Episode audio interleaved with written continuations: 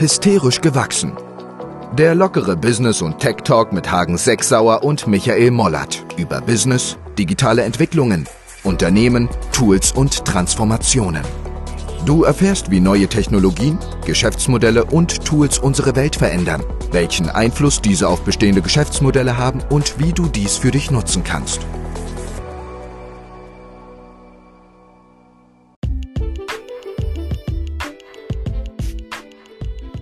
Dieser Folge unterhalten wir uns über das Chaos des Flugverkehrs, meine persönlichen Erfahrungen, ganz aktuell, äh, wie Fliegen im Moment funktioniert oder eben nicht funktioniert. Ihr äh, hört über meinen Besuch bei der K5, äh, ganz interessante Firmen, die sich da präsentiert und vorgestellt haben. Wir gehen auf ein paar D2C-Modelle ein ähm, und auf das Thema Home Shopping Europe, sprich Teleshopping, wie das im Internet verlängert werden kann und wir reden relativ ausführlich über das Thema Apple CarPlay in der neuen Generation und der Absage von VW und welche Gründe das möglicherweise haben kann. Hört rein.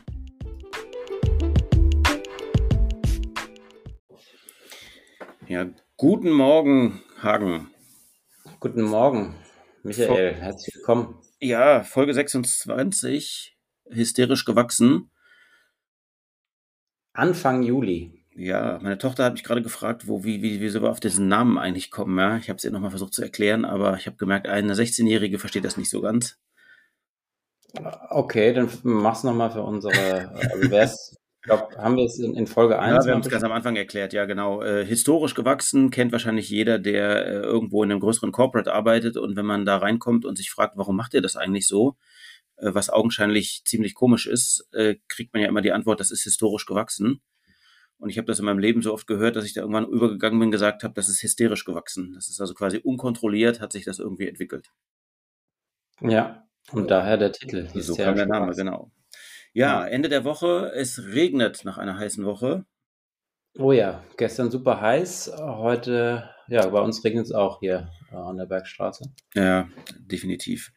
Wird auch Zeit. Ja, wird Zeit. Super trockene Zeit, also die arme Natur. Ja. Ja, ich bin diese Woche das erste Mal wieder geflogen, seit, na, stimmt nicht ganz, wäre schon mal, aber jetzt äh, businessmäßig und natürlich, was man aus dem Fernsehen kennt, totales Chaos. Und ich bin von Düsseldorf abgeflogen und war relativ hektisch, weil man ja gerade gelesen hat, dass das, also gerade Düsseldorf sozusagen Riesenchaos ist. Und ich war dann total überrascht, wie schnell ich durch die Security gekommen bin und dachte, ist ja super, läuft ja hier alles wahnsinnig gut. Ja, ja. Und ähm, so das erste Mal verwundert war ich dann, als ich in, in einer Lounge war und äh, es in dieser Lounge keinen einzigen Sitzplatz gab. Alle Plätze belegt, so dass ich mich in das Raucherabteil gesetzt habe, weil da der einzige Ach, freie Platz noch war. Mhm. Äh, unglaublich. Und äh, äh, als ich dann an dem Gate war zur äh, Abflugzeit, äh, war es schon ein bisschen komisch, weil quasi auf den Monitoren nichts stand, außer Flughafen Düsseldorf. Naja, und zur Abflugzeit wurde der Flug annulliert ohne Kommunikation. Die, äh, also sowohl die, die Eurowings-App als auch die Flughafen-App als auch irgendwie Tracking-App, alle haben gesagt, nee, Flug findet statt. Mhm. Und dann wurde er stillschweigend annulliert.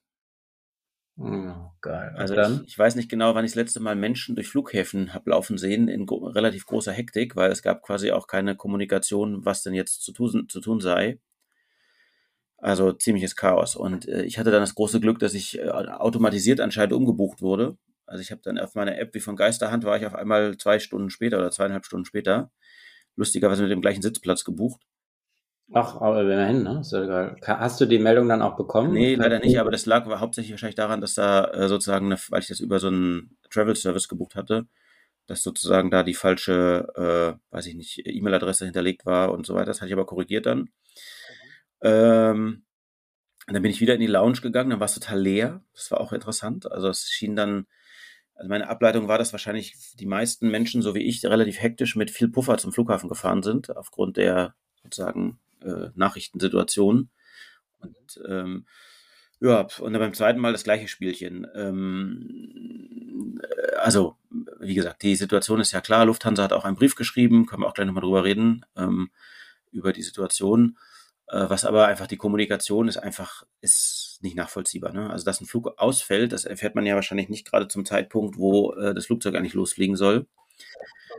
Äh, und bei dem, bei dem Flug da zweieinhalb Stunden später war es natürlich auch spannend. Äh, das Gate wurde verlegt, auch ohne Kommunikation. Dann wurde das, also drei, das Gate wurde quasi dreimal verlegt. Das heißt, ich bin zwei, zweimal irgendwo umgezogen.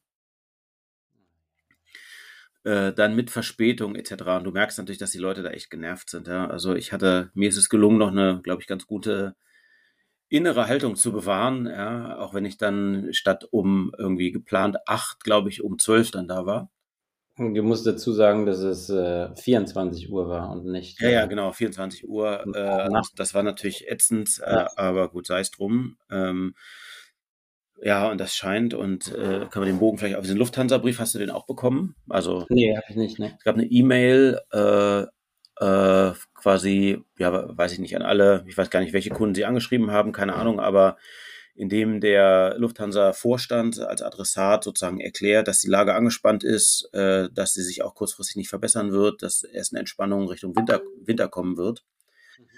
Ähm, und äh, dass sie sich dafür entschuldigen etc. Ich fand den Brief gut, also ich finde es halt offen kommuniziert, innerlich natürlich eine Katastrophe, ja. äh, dass das so ist, wie es ist. Äh, ich habe jetzt gestern äh, einen Freund auch getroffen, der hat mir erzählt, der war äh, irgendwie in Tarifa zum Surfen und äh, auf, der wartet noch auf sein Gepäck seit drei Wochen. Ja, habe ich auch von einigen gehört, die Riesenprobleme. Was ich nicht so richtig nachvollziehen kann, weil ich kann doch als Airline sehe ich doch, dass jetzt einmal äh, die, die Quoten runtergehen, was, was Covid betrifft, dass immer mehr Hotels äh, ausgebucht sind. Da gehen die Preise ja auch extrem nach oben, das merke ich auch in Berlin. Mhm. Ähm, dann äh, weiß ich doch, jetzt läuft es hoch und da muss ich doch irgendwie dafür sorgen, dass dann auch Personal irgendwie da ist, oder? Also das kommt mir so vor wie so ein Winterschlaf, die jetzt auf einmal merken, oh scheiße, es gab ja auch andere Zeiten, als wir mehr zu tun hatten und jetzt müssen die alle in die Pötte kommen. Natürlich sind viele Leute nicht mehr da und so weiter. Aber über äh, die staatlichen Förderungen hat man ja auch viel Geld bekommen und konnte viele Leute auch halten. Ähm, aber dass es dann so abrupt so schlecht äh, wieder funktioniert, obwohl es ja jetzt absehbar war. Ich sehe ja auch, wer bucht und die Buchungszahlen sind ja auch ein paar Monate in Teilen schon viel höher im Voraus, ähm, sodass auch eine gewisse Planungssicherheit da ist. Ich weiß nicht. Ähm, ja, es fällt mir auch, ich glaube, es ist ein systemisches Problem. Ähm, und es wird, wird, trifft wahrscheinlich jetzt zutage, dass wahrscheinlich es eben sehr fragmentiert ist. Also wahrscheinlich, dass vieles outgesourced ist an, an äh, Subunternehmen. Wenn du dir die, die, die Security am Airport anguckst, da ist ja, glaube ich, außer in München, ist, also in München ist es noch, wird die Security sozusagen vom Land, glaube ich, gestellt. Bei allen anderen ist es halt outgesourced, ich weiß gar nicht, Securitas oder wer auch immer das macht. Und ich glaube, das gilt halt für die Gepäckbeförderung etc., für Reinigung auf, de, auf den Toiletten und so weiter. Und ich, es, es, es, für mich sieht es so aus, als ob es da gar keine Abstimmung gibt, weil ich gebe dir natürlich, ich gebe dir recht, weil also zumindest die ganzen Urlaubsflüge, äh, die werden ja typischerweise gerade in Deutschland nicht irgendwie eine Woche vorher gebucht. Richtig, ja. Ähm, für die Businessflüge kann man sich, also in dem Lufthansa-Brief steht drin, dass sozusagen der äh, von 20 Prozent äh, sozusagen Volumen jetzt auf 90 Prozent hochgegangen ist. Mhm. Und dass man das nicht so vorhersehen konnte. So, das, wie gesagt, kann ich auch nur bedingt teilen. Ähm, klar gibt es diese Personalnot und Knappheit etc. Es, gibt, es liegt ja auf dem Tisch, dass jetzt 1000 Gastarbeiter geholt werden sollen, mhm.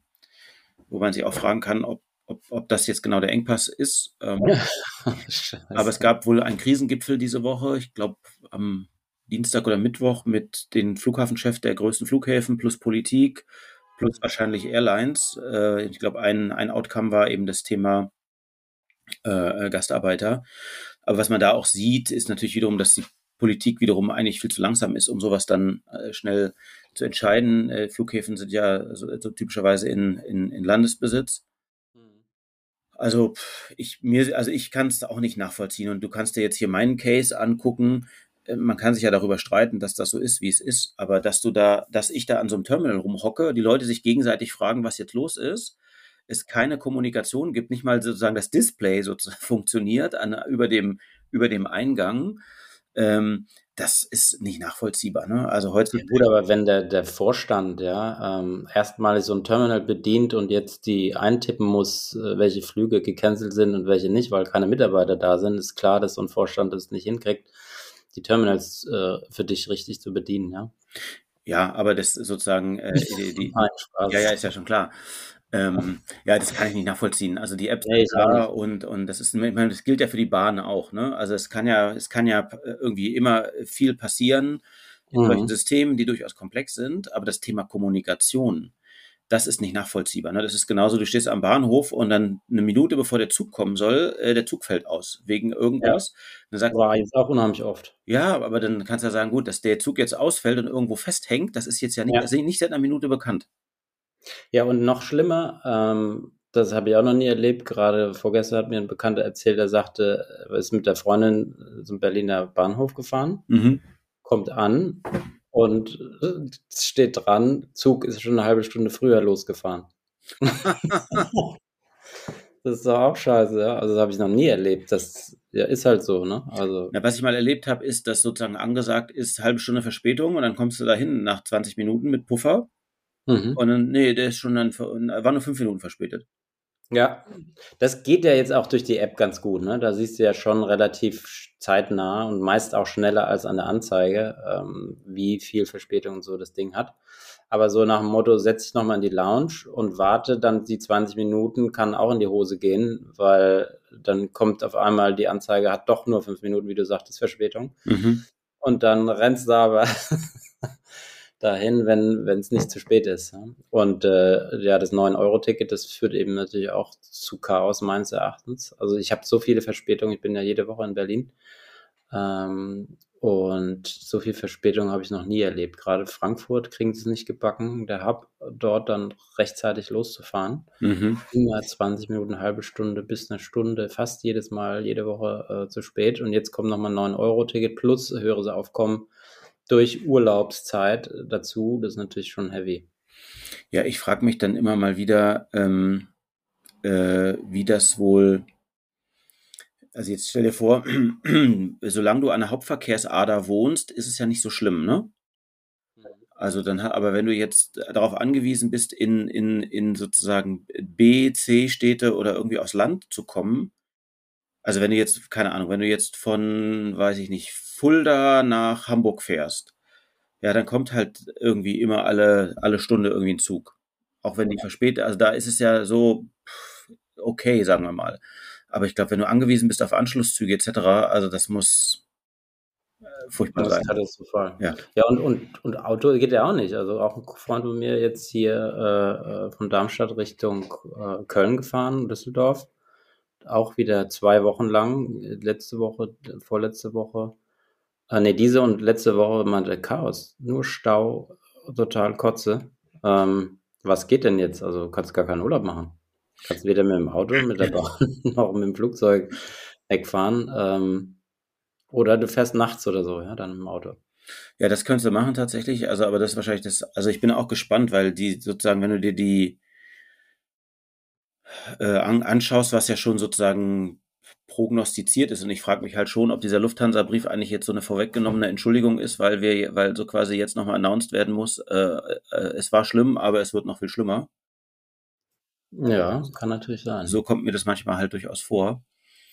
Ähm, also bin ich mal äh, ja schon auch echt gespannt, was, äh, was so noch kommt. Ja, ich bin mal gespannt, ob, ob mein Urlaub überhaupt stattfindet oder ob es dann ist so, ja, nö.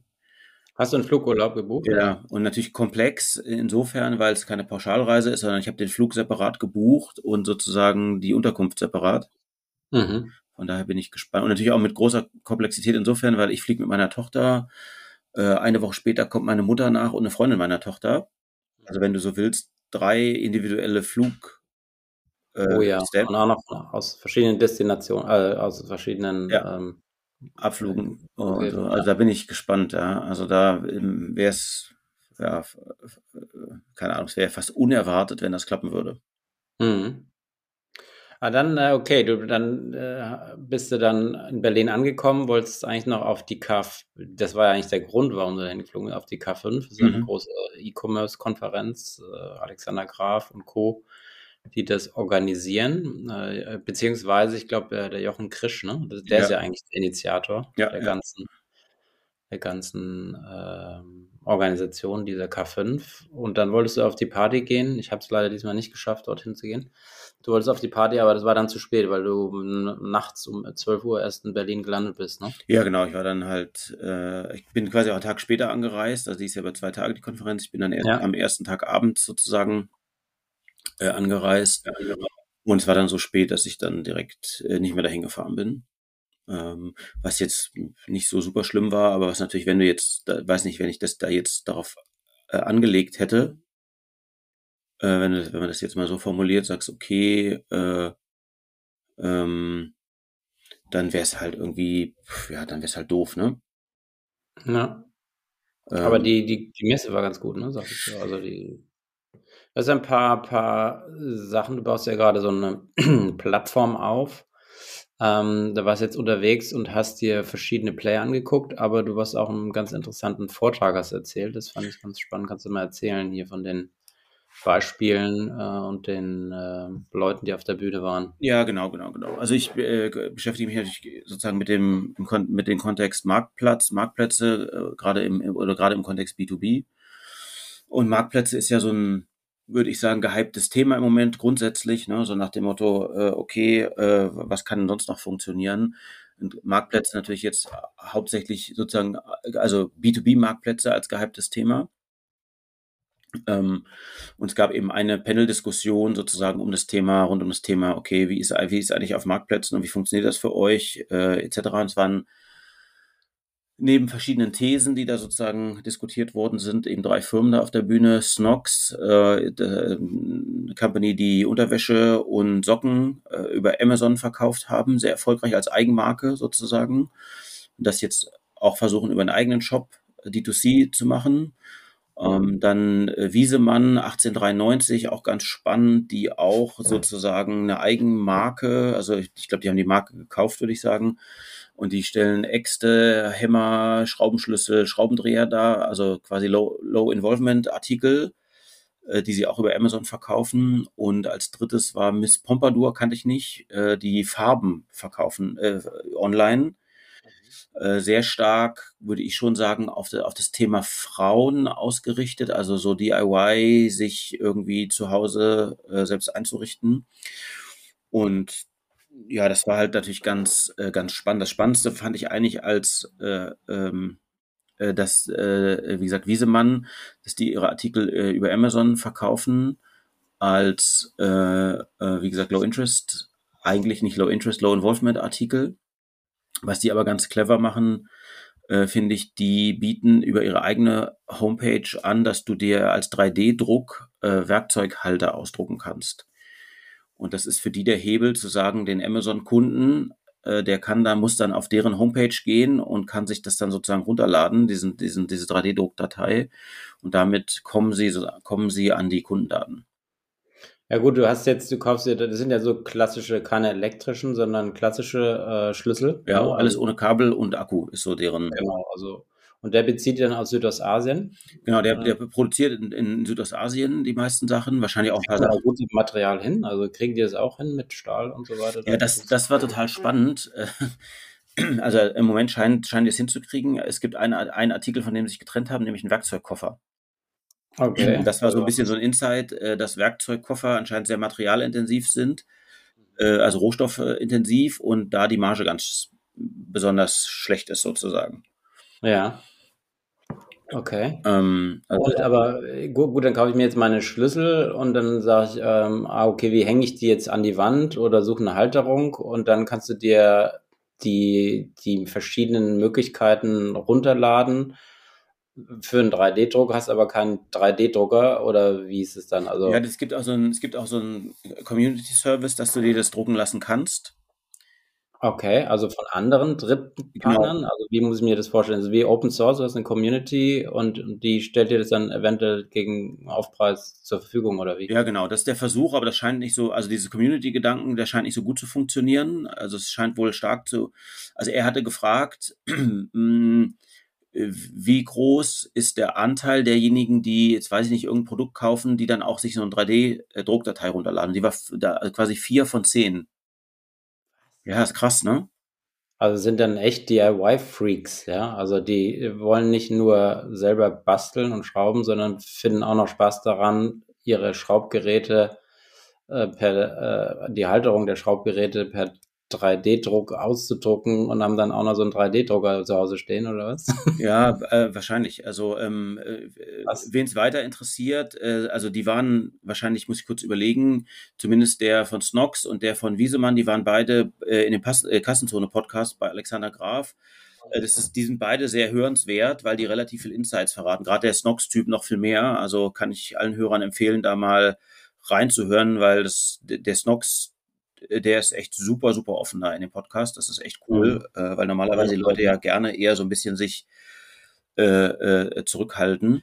Ähm, und zurück zu dem 3D-Drucker. Da er, also eine Frage war aus dem Publikum auch, äh, wie viele 3D-Drucker gibt es eigentlich in Deutschland? Ne? Und laut, es gibt wohl irgendeinen Verband und an, äh, laut der Industrie zwei Millionen Drucker gäbe es. Wow. Was ich äh, kaum, also was ich, weiß ich nicht, wie diese Zahl zustande kommt. Also natürlich gibt es in der gibt es sicherlich, ich weiß nicht, ob es alle Drucker sind, also auch Industrie, dann könnte ich es mir vorstellen. Ja. Ähm, weiß ich aber nicht. Aber ich habe jetzt, äh, ich bin ja, äh, konzentriere mich ja jetzt gerade auf das Thema Dental und habe jetzt neulich auch einen 3D-Drucker gesehen, der Zahnersatz druckt tatsächlich, also wirklich additive Fertigung, wer das kennt, also eben nicht subtraktiv durch irgendwie wegfräsen, sondern additiv durch Drucken. Und es gibt tatsächlich jetzt den ersten Hersteller, der ein Material zugelassen bekommen hat, was du dauerhaft im Mund tragen darfst. Also ein 3D-Druckmaterial. Wow. Relativ, ja. relativ krass, also, äh, oder fand ich zumindest krass, also dass so sozusagen ein Zahnarzt jetzt auch in der Lage ist, selber äh, solche Zähne zu drucken. Äh, allerdings mhm. müssen die nachbehandelt werden. Ne? Also es ist jetzt nicht so, das Ding kommt jetzt nicht raus und ist fertig, es muss halt poliert werden, etc. Ähm, aber es ist trotzdem krass, was da auch in der Industrie Richtung 3D passiert. Und ich habe jetzt so ein paar Druckmuster auch gesehen, 3D-Druck in Farbe, äh, mhm. was man da so drucken kann. Da darf ich leider nicht wirklich drüber sprechen, aber das ist echt, also wer sich damit mal beschäftigen mag, das ist echt cool, was da heutzutage schon geht. Ja. Ähm, ja. Äh, und was da wahrscheinlich noch, äh, noch kommen wird. Naja, also ist war, ja auch Mhm. Also ganz kurz noch dazu, 3D-Druck äh, ist ja auch in der Pharmaindustrie im Kommen. Mhm. Das heißt, äh, man kann sich auch vorstellen, dass irgendwann 3D-Drucker in der Apotheke stehen, wo du dann wirklich customized ähm, individuelle Medikation eben drucken kannst, ja, so dass du äh, auch selber Hersteller wirst als Apotheke. Ja, da gibt es auch ein ganz spannendes Startup. Die sind jetzt auch da dran, wahrscheinlich mehrere, aber eins, das ich kenne um eben Medikamente, die sehr individuell zu fertigen sind, dann auch sofort fertigbar machen, ohne dass du jetzt eine große Produktionsstätte hast ähm, und dann wieder Teilprodukte bekommst, um dann wieder das finale Medikament dann äh, zu drucken. Also sehr, sehr spannend. Also wirklich mit Kapseln und allem. Ja, das ist krass. Also ähm, ich glaube, da, äh, da wird echt noch viel passieren. Also ich war wirklich auch äh, äh extrem extrem überrascht, also welchem, welchen Stand das jetzt schon hat. Ne? Und es gibt natürlich auch äh, äh die, die, also neben, also ich zumindest habe mir der 3D-Druck halt immer quasi nur, nur, nur Kunststoff vorgestellt, aber es gibt natürlich auch über Sinterverfahren, dass du Metall drucken kannst. Mhm. Ähm, äh, und wer das mal in der Hand gehalten hat, das ist schon durchaus extrem beachtlich, was sozusagen da jetzt schon geht.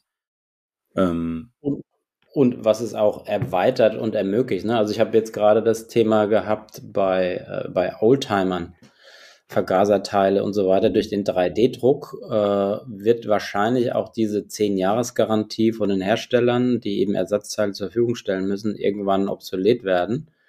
Wenn du nämlich sagst, hier hast du einen 3D-Drucker, wir haben alles da äh, und du kannst es auch 100 Jahre später noch drucken. Ähm, weil es eben, wenn du die, die äh, Teile dann eben nachbauen lässt, also heute machen das in Teilen die Leute so, dass sie die einscannen und dann nachdrucken lassen. Mhm. Nochmal äh, individuell fertigen, wie Vergaser etc., also selbst händisch nochmal schleifen etc. Mhm. Aber wenn du schon von dem Automobilhersteller dann auch das, das 3D-Druck-Template hast, was du hochladen kannst als Software, dann mhm. ist es mhm. super easy. Und mhm. das macht natürlich dann auch wieder Oldtimer super attraktiv, ne? weil du nicht mehr das Thema hast, scheiße, wo kriege ich meine Teile her, sondern du kannst durch 3D-Druck alles im Prinzip wieder nachbauen. Ja, ist krass. Also gerade in, gut, in diesem Segment, wenn man das jetzt mal so nennen will, da ist, kann natürlich noch total viel passieren. Ne? Also dieses, ähm, du hast den Bedarf, äh, äh, irgendwas geht kaputt, äh, du musst was nachbauen, ne? Also jetzt, mhm. weiß nicht, also kannst du als, als, als jetzt äh, als Hobbyhandwerker kannst du dir überlegen, du, du druckst äh, irgendwie ein Lichtschalter geht kaputt, äh, äh, also irgendein, irgend so ein Element, das kannst du natürlich auch super nachdrucken, weil es alles Plastik ist, oh, ohne jetzt in den Baumarkt fahren zu müssen, etc. Ne? Ja, ja. Also äh, ist natürlich bisher sicherlich Nerd, sehr nerdig, das meiste. Ähm, mhm. Aber ich glaube schon, dass das irgendwie relativ bald, äh, gerade diese, dieses ganze Thema Ersatzteil ist damit natürlich super spannend. Ne? Mhm. Was gab es noch auf der Bühne? Was war da? Pompadour, waren Farben, was machen die da?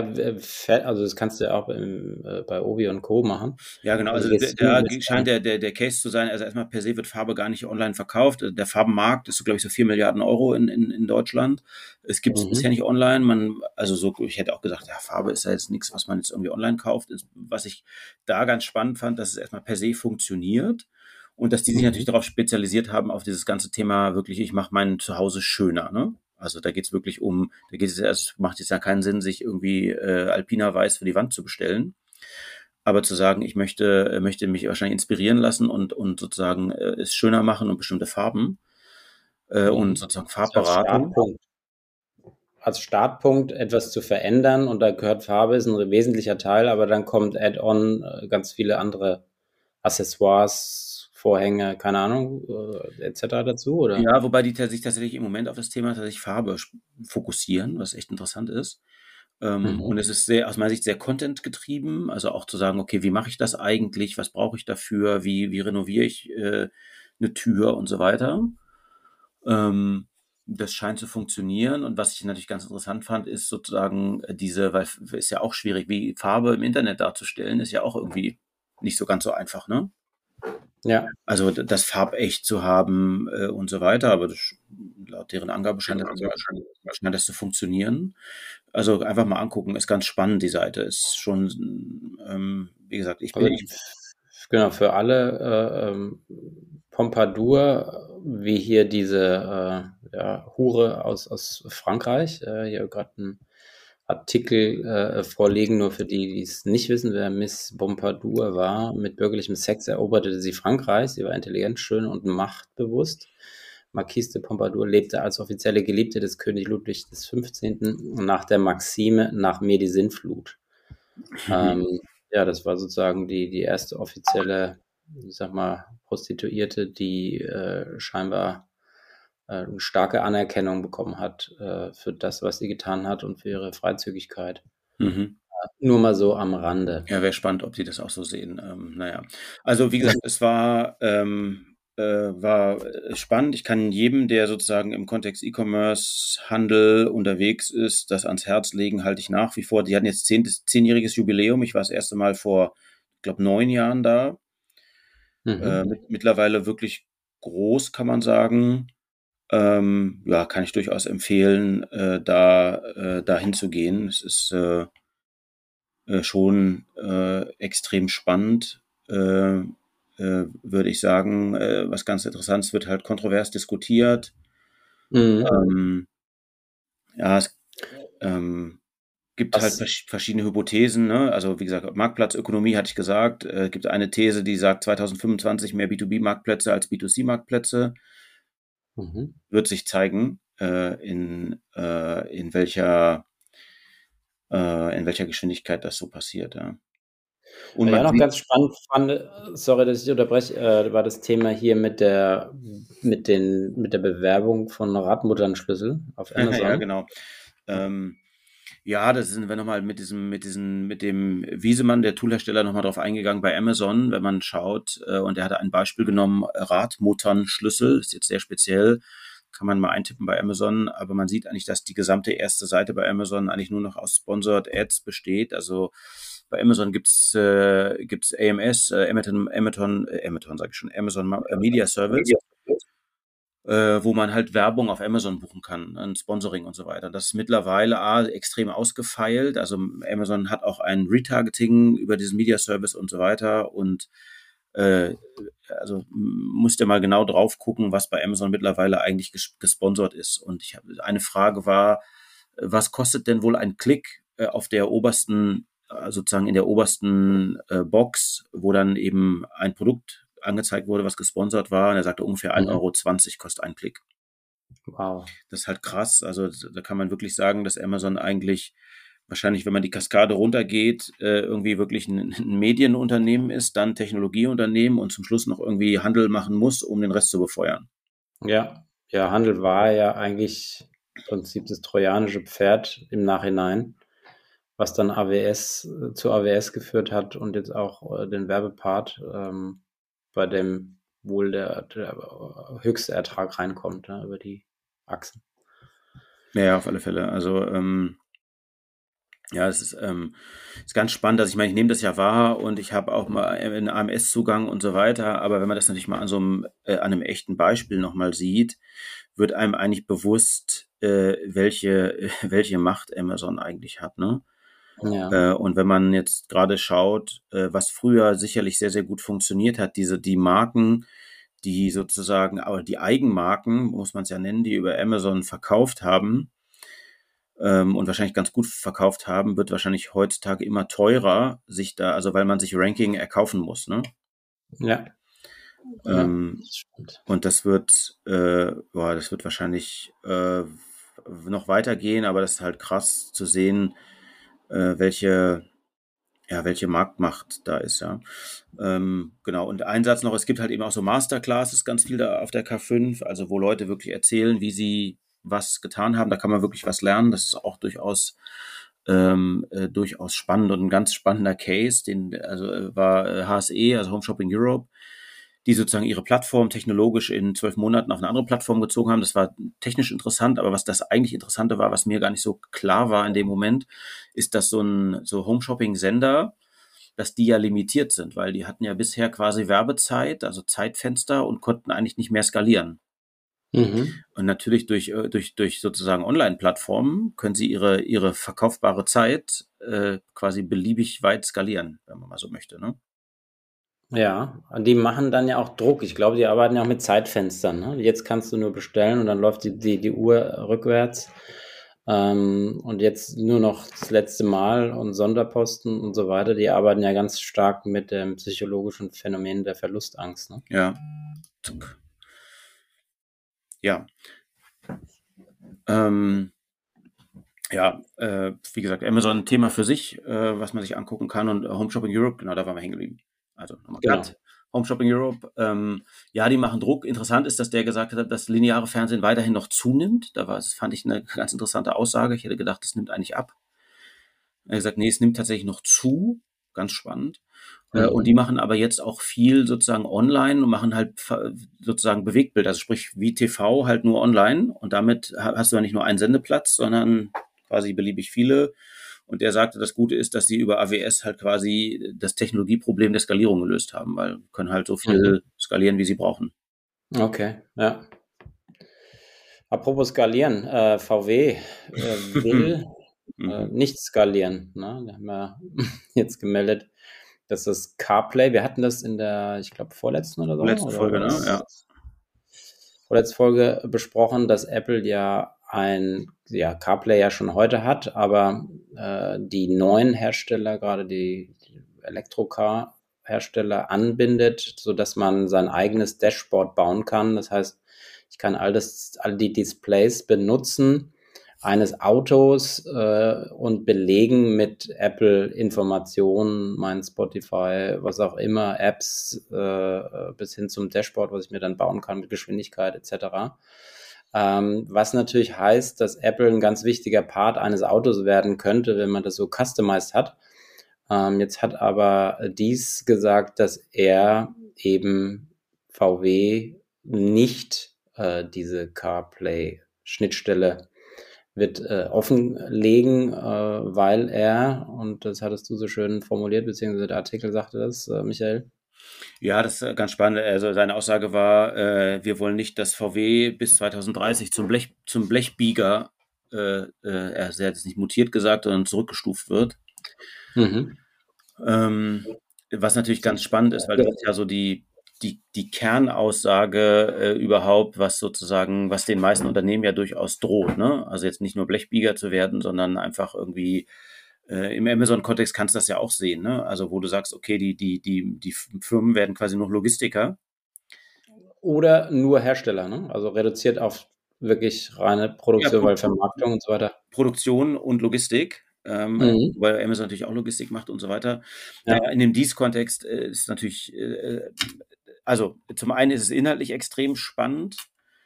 Ähm, was bedeutet das eigentlich? Weil wir hatten ja im Vorfeld diskutiert aus, aus Kundenperspektive, ja, aber äh, wenn das sozusagen so cool ist, dieses VW-Interface, ähm, äh, das, das ähm, CarPlay-Interface, ähm, warum sollte ich das, äh, sollte ich das dann nicht, nicht, nicht wollen?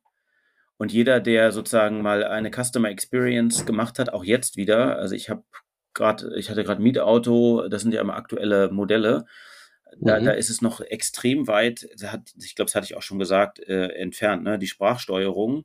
Wenn ich in einem Tesla sitze und einfach drau drauf drücke und sage, fahr mich, ich habe hier in Hamburg, äh, gibt es hier einen Dammtor-Bahnhof und wenn ich in im Tesla sage, fahr mich zu, zum Dammtor, äh, dann kommt ja ohne Rückfrage, äh, die Fahrzeit beträgt x Minuten. Ne? Und ja. ich hatte es jetzt in Berlin wieder mit dem Mietwagen, es ist einfach keine Chance, ja, wenn ich gesagt und ich sage, fahr mich zum, ba zum Hauptbahnhof, ne? Ja. Äh, das war ein, muss ich kurz überlegen, ein, ein Audi, glaube ich, den ich hatte. Mhm. Ähm, keine Chance. Wo du ja sagen müsstest, naja gut, das Navi weiß ja, wo ich bin. Also das heißt, wenn da einer sagt Hauptbahnhof, wäre es ja sehr wahrscheinlich, dass es der Hauptbahnhof ist, der da in der Nähe ist, wo ich bin. Genau, dann kommen erstmal irgendwelche anderen. Ne? Nee, ich, ich, ich habe es nicht verstanden, kommt dann. Ja. Äh, okay. Und wir sind Status quo heute, sind wir einfach nochmal extrem weit weg. Aber wie gesagt, das ist ja der, der rein sachlich-fachliche Kontext. Ich glaube, der politische Kontext ist da natürlich nochmal äh, viel spannender bei der Aussage. Ich glaube, aus der Presse liest man ja, dass sozusagen da dies äh, extrem unter Druck steht, was das Thema Softwareentwicklung angeht, äh, was diese Firma angeht. Und natürlich ist es politisch durchaus ein taktischer Move zu sagen, okay, wir haben jetzt hier zwei Optionen, wir können zum, zum Blechbieger werden mhm. oder wir gehen weiter diesen steinigen Weg der Softwareentwicklung. Ja. Um es politisch, äh, um diesem, diesem Druck da auch zu widerstehen. Ja, ich, ich möchte mit dem ja nicht tauschen. Ich hatte ja mal das Vergnügen, äh, auch in einem niedersächsischen IG Metall dominierten äh, Betrieb, wenn man mit dem IG Metall Deutsch reden möchte, zu arbeiten. Ja. Ja. Äh, und ich habe da einen kleinen Flavor davon bekommen, wie das wohl so sein muss. Also von daher glaube ich schon, dass da relativ starker, heftiger Gegenwind ist und allein politisch ist, ist das nicht unclever, so zu argumentieren, weil zurückrudern kann man ja auch immer noch im Zweifelsfall. Ne? Genau, also das ist halt meine Vermutung ist halt, sie haben ja Softwareprobleme ohne Ende und auch das impliziert ja, dass du CarPlay gar nicht von heute auf morgen anschließen kannst, wenn du Softwareprobleme hast, weil du erstmal deine Software selber in den Griff kriegen musst. Und wenn du die nicht im Griff hast, kannst du auch keine Schnittstelle bauen. Und dann ist natürlich ist ein geiles Argument zu sagen, nee, wir wollen uns nicht zum Blechbieger degradieren lassen, weil man es eben ohnehin technisch in den nächsten ein, zwei Jahren vielleicht gar nicht hinbekommt. Mhm. Aber für mich wäre das dann auch ein Grund zu sagen, no way. Ich bin ja harter äh, Fan von, von äh, entsprechenden äh, VW-Autos. Wir haben eine Horde VW-Konzern-Autos äh, und das wäre für mich ein Grund, eben nicht dann einzusteigen und ein, äh, ein VW dann eben würde ich dann nicht kaufen. Ja. ja. genau. Wobei ich glaube tatsächlich, dass sozusagen, ich glaube, dass die Implementierung von, von CarPlay gar nicht so schwierig ist, weil es gibt natürlich Standard-Bussysteme im Auto, die das ganze Thema Geschwindigkeit und die ganzen Parameter äh, ab, abgreifen. Ich glaube sozusagen, dass, dass eher das Problem ist eher sozusagen die Schicht darüber, wenn man jetzt mal technisch redet, nämlich das, was CarPlay eigentlich ist, als VW abzubilden. Ich glaube, das ist die, die große Schwierigkeit, würde, würde ich aus meinem Verständnis sagen, ist, und das ist die große Stärke von Tesla, dass die natürlich sagen, okay, äh, wir, kontro wir kontrollieren alle Komponenten hier im Auto. Mhm, ja. Äh, und hier für, ich glaube, für den Standard-Automobilbauer ist halt das Problem, es kommt von Automobilzulieferern. Das heißt, irgendwie äh, jeder hat, das hatte ich mal, glaube ich, sogar gelesen, dass auch jetzt auch, auch heute noch im VW, selbst in dieser ID-Plattform, dass da immer noch sechs verschiedene Betriebssysteme alleine laufen. Und ich glaube, das ist, ist der große Vorteil von Tesla, zu sagen, okay, es läuft halt alles quasi auf einem, auf einem System. Ja. Und die Schwierigkeit ist, die, die, die sozusagen anderen Systeme hier äh, auf den anderen Plattformen irgendwie zusammenzubringen. Das würde mich jetzt mal interessieren, ob Tesla auch die Schnittstelle freigibt oder nicht. Da könnte ich mir ja stark, also wenn sich einer leisten könnte, sie nicht freizugeben, dann wäre es Tesla. Ja, das ist äh, eine spannende Frage. Ne? Also, ähm, also wenn du dir den Tesla zumindest anschaust, wie der heute ist, mit einem zentralen Display. Also bisher hat Tesla mhm. ja nur dieses riesengroße Zentraldisplay. Äh, es ist ja nicht so, wie, wie Apple das vorgestellt hat. Ne? Dis also quasi das ganze Armaturenbrett besteht aus Display und wir, wir machen das da rein. So, Das wäre spannend. Ich würde sagen, aus heutiger Sicht, wenn das so bleibt bei Tesla, gäbe es gar keinen Grund, das sozusagen so freizugeben weil die ganze, weil, weil Tesla ja auch äh, die ganze Steuerung im Auto über ihr Display macht. Also Licht an, Licht aus, Klimaanlage etc. Ja. Und ja. Apple ja. wird jetzt ja nicht die Klimaanlage ersetzen, ähm, sondern geht es ja um Entertainment im weitesten Sinne. Ja, also das kann man sich natürlich vorstellen, dass man immer tiefer dann reingeht in die technische Wertschöpfungskette eines Autos als, als Softwareanbieter wie, wie Apple. Mhm. Was man sich aber auch vorstellen könnte, und da ist ja auch die Gerüchte da, dass äh, Tesla ein Smartphone jetzt rausbringt. Mhm. Und dann hättest du natürlich dann sozusagen eine geile Kombination aus dem aus der Welt, weil das passt schon. Du hast ein Auto, ähm, dann hast du ein, ein, Handy, also ein Smartphone, was Tesla ist. Dann hast du Haustechnik, also eine Elektrobatterie, mhm. Solar mhm. Äh, und so weiter. Ähm, da kommt ja ein, eins zum anderen. Na, dann hast du noch ein Starlink irgendwie drin. Mhm. Ähm, also die schaffen es ja schon, sich da fest, fett zu integrieren, bis hin zum, äh, hatten wir auch schon in einer der Folgen, äh, Energiemanagementsystem und äh, sogar Stromversorger, indem man eben verschiedene äh, Haushalte, die Tesla-Batterien haben, äh, aneinander reiht äh, und mit Strom, also auseinander austauscht, die Aggregate und die, die, die, äh, die Stromquellen, aber sie auch extern ihnen Strom zuführt, indem man selber ein Anbieter wird, wo ja ein E.ON und Co. riesige äh, Angst auch davor haben, in Anführungszeichen, dass jetzt ja. ein, das da immer stärker rein. rein ja, du siehst ja, du bist ja, äh, wir sind immer wieder dann in diesem Plattformmodell, ne? Also immer, immer ja. dann, wenn, und das ist natürlich, also Apple ist natürlich prädestiniert, weil sie einen Großteil dominieren, ne? Also wer, wer sozusagen die, die Kontrolle über das Handy hat, hat eigentlich schon die halbe Kontrolle, also von da aus zu starten ja. ähm, ist es halt äh, einfacher. Ja. Sehr gut. Das war die 26. Folge von Hysterisch gewachsen. Ja, wenn ihr uns weiterempfehlen wollt, dann tut das doch bitte an eure Freunde, Bekannte, Verwandte und all, die ihr kennt. Und, und wenn ihr Fragen habt, haben wir auch noch eine tolle E-Mail-Adresse, die ich nicht auswendig kenne, aber der Michael. Ja, genau. Podcast at hysterisch-gewachsen.de. Supi, habt ein schönes Wochenende. Bis dann. Ciao. ciao, ciao. Das war hysterisch gewachsen. Vielen Dank fürs Zuhören. Wenn du auch in Zukunft wissen willst, welche technischen Entwicklungen es gibt, um dein Unternehmen bestmöglich darauf vorzubereiten, abonniere unseren Kanal, bewerte uns und empfiehl uns deinen Freunden weiter. Bis zum nächsten Mal.